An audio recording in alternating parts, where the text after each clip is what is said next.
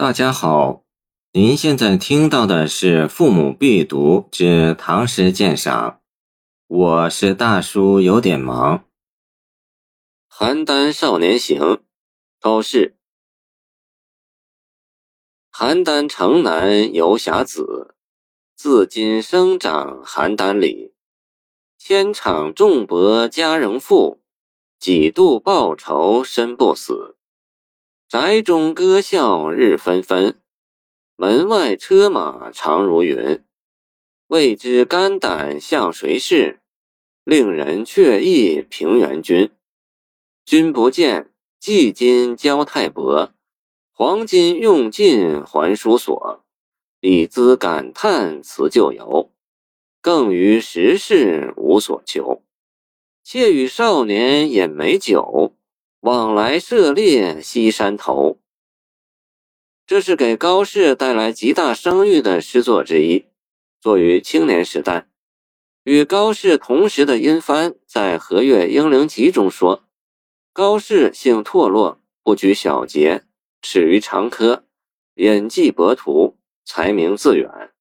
然世诗多胸臆语，兼有气骨，故朝野通赏其文。”且予所最深爱者，未知肝胆向谁事，令人却意平原君。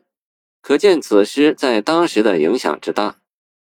邯郸为战国时赵国都城，即今河北邯郸市。《少年行》为乐府旧题，属杂曲歌词。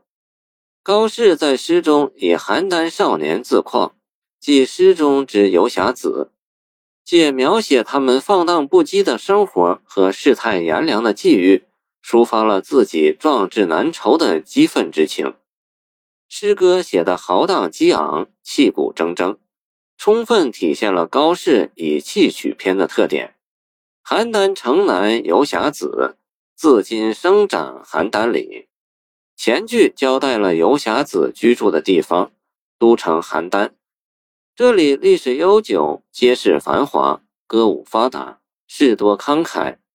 正因如此，他们才感到有一种优越感而自矜，即自我夸耀。自矜这一举动，把游侠子的自负自得之态传达得十分生动，而且以散句发端，“邯郸”一词重复出现，类似勾句，两句中用同类事物词语勾连。不但不显得冗沓，而且有一气贯注、不可激乐之势。《史记·游侠列传集解》引荀悦曰：“立气势，作威服，结私交，以力强于世者，谓之游侠。”千场重博以下四句，高适截取重帛、报仇、歌笑、车马这几个典型事例和场景。就把游侠子的生活趣上做了精炼的概括，而且为了突出游侠子的豪迈义气和放纵的生活，在修辞上用了夸张比喻来予以烘托渲染，如以千场几度来夸耀重帛和报仇，显出游侠子看重义气、轻财轻生的豪举；以日纷纷、长如云来形容歌笑车马。托出游侠子的狂放和气派，其豪迈英武之慨、壮浪重姿之情，可谓跃然纸上。谢谢您的收听，欢迎您继续收听我们的后续节目。如果你喜欢我的作品，请关注我吧。